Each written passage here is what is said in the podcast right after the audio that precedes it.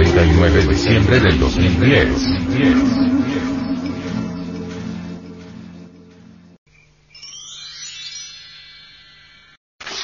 Reflexiones. Quetzalcoatl. El venerable maestro, Samael Aumeor, sobre el Cristo mexicano, dice.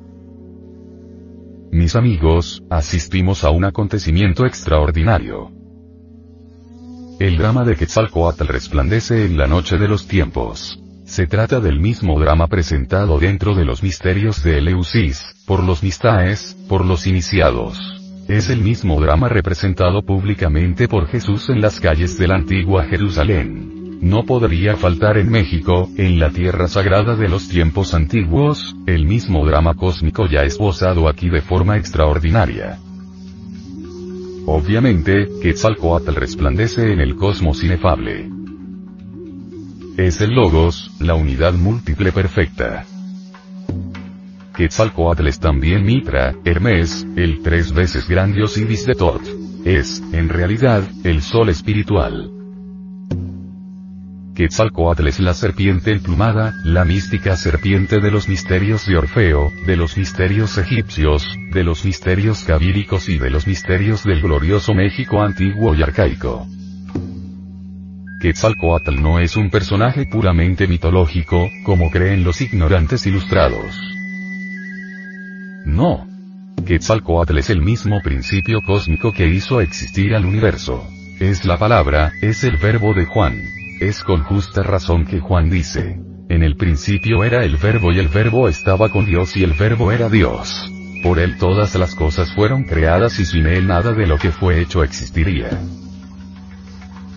Quetzalcoatl es el propio verbo, la palabra hecha carne. Antes de que el universo existiera Quetzalcoatl ya existía. Quetzalcoatl es la serpiente emplumada que se agitaba en medio de la polvareda cósmica. Quetzalcoatl es el Omeyocan del inicio de la vida de este sistema solar. Quetzalcoatl en sí mismo es el Logos de Platón, el Cristo de los hebreos, el Vishnu de los hindúes. Aquellos que no conocen la ciencia hermética, aquellos que nunca estudiaron verdaderamente cosmogénesis, aquellos que nunca estudiaron antropología gnóstica, aquellos que creen saber mucho, cuando, en verdad, desconocen la religión sabiduría de los tiempos antiguos, piensan que Quetzalcoatl es un mito, un ídolo, y llegan hasta mirarlo con desdén. Señores, llegó el momento de pasar por una revalorización de principios ha llegado el instante de entender claramente que Quetzalcoatl nos muestra lo que debemos hacer. Si verdaderamente queremos transformarnos tenemos aquí un prototipo perfecto. Quetzalcoatl. Quetzalcoatl como logos es lo que es, lo que siempre ha sido y lo que siempre será. Es la vida que palpita en cada átomo, y en cada sol.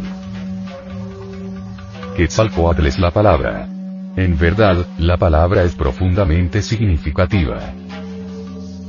López Portillo, presidente de México, en su libro Quetzalcoatl, por ejemplo, dice que la palabra tiene tres aspectos fundamentales. Sonido, representación y significado. Por tanto, cuando alguien pasa a conocer el valor de la palabra y aprende a utilizarla, sigue por el camino de Quetzalcoatl. Ustedes vieron la representación de ese drama extraordinario, de ese drama maravilloso. Sin duda, Quetzalcoatl es el Cristo mexicano, es el centro de ese drama. En verdad, mis caros amigos, llegó hasta nosotros un momento grandioso. Se abrió en nuestra inteligencia la primera llama de la comprensión. Comenzamos a entender que el logos puede ser visto de diferentes maneras desde el punto de vista hebraico o desde el punto de vista egipcio, como también, es posible estudiarlo a la luz del México antiguo. Quetzalcoatl como Vishnu, como Logos es el verbo. Fue la palabra que dio vida a este universo. Y la palabra sustenta a este universo. El Logos suena, el Logos es música. La música también es esférica y fluye en todo el universo. Dentro de cada uno de nosotros está latente Quetzalcoatl. Dentro de cada uno de nosotros existe la posibilidad de encarnarlo. Grandioso drama. el hombre que está en la distante Tula, el hombre que cae en tentación, el hombre que se embriaga, que fornica y pierde sus poderes, el hombre que se dirige a la tierra roja, a la tierra de sus antepasados. El hombre que se mira al espejo y dice, estoy muy viejo. El hombre que sufre, que llora y que anda por los caminos del mundo llevando la cruz a cuestas. Ese es Quetzalcoatl. En fin, ya vieron todos, la valiosa representación. Resucita entre los muertos, resplandece gloriosamente en el infinito espacio inconmensurable. Es gloria. Es luz. Es sabiduría. Nosotros también, como Quetzalcoatl, un día perdimos el paraíso del cual nos habla la Biblia. Salimos del jardín de las Hespérides, abandonamos los campos elíseos en el día en que caímos en fornicación. Mas, delante de nuestros ojos, existe un guía maravilloso que nos muestra el camino de la liberación. Ese guía es Quetzalcoatl. Mis amigos, la cruz que Quetzalcoatl carga es fantástica. Ese árbol del universo contiene el propio secreto de la doctrina quetzalcoatliana. Pensemos por un momento en el lingam vertical y en el yoni horizontal. Sin duda, la inserción del falus vertical dentro del cteis forma la en cruz, la cruz que Quetzalcoatl lleva en sus hombros, la cruz que el gran Kabir Jesús también cargó hasta el Calvario, es la misma cruz valiosa de todos los tiempos. Mis hermanos, si la cruz es instrumento de martirio y tortura, también, al mismo tiempo, la cruz es un instrumento de liberación. En los tiempos de la antigua Lemuria se conoció la llave del arca de la ciencia. Hombres y mujeres aún no habían perdido la inocencia endémica. Se reunían en los templos de misterios para el rito de la reproducción. No se unían como los animales, no se reproducían como se reproducen hoy los animales intelectuales. No. Se reproducían como se reproducen los hombres verdaderos, se reproducían como los superhombres. En ese tiempo se aceptaba claramente el don de Kriyasakti. Hombres y mujeres se unían para crear y volver nuevamente a crear. Nunca derramaban el vaso de Hermes. El resultado de eso era el ascenso de la serpiente sagrada en la columna vertebral de esos seres sagrados. Esas criaturas poseían poder sobre el fuego, el aire, el agua y sobre la tierra.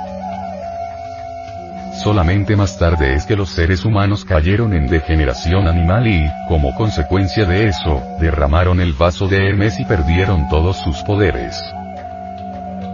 Cayó Quetzalcoatl. Sí, cayó. Mas, ahora todos nosotros podemos dirigirnos a la Tierra Roja, a la tierra de nuestros antepasados para obtener nuevamente la luz del esplendor.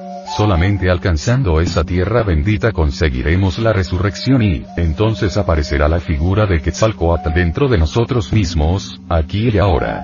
Y nos cubriremos de esplendores y tendremos poderes para dominar el aire, el fuego, la tierra y todos los elementos de la naturaleza en general. Llegará el día en que aquellos que siguen la doctrina gnóstica podrán provocar cambios en la naturaleza. Llegará el día en que aquellos que practicaren la doctrina gnóstica alcanzarán la resurrección de Quetzalcoatl dentro de sí mismos, aquí y ahora. Nosotros, los gnósticos, tenemos la clave de todos los imperios, la clave de todos los poderes.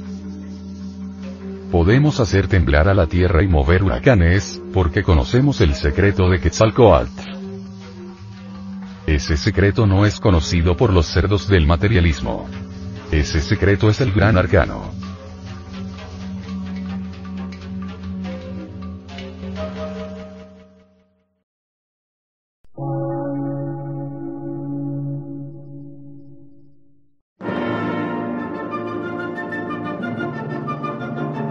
Emisora, gnóstica, transmundial.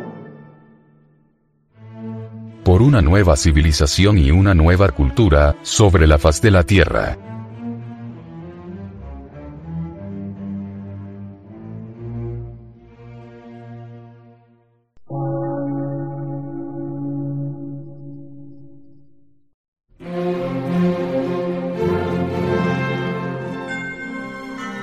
medio de radiodifusión científico, artístico, místico y filosófico, de la Asociación Colombiana de Centros de Estudios Gnósticos, Antropológicos, Psicológicos y Culturales, AC.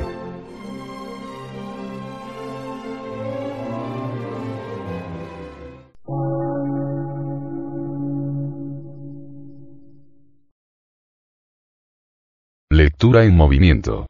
Difusión sin fronteras.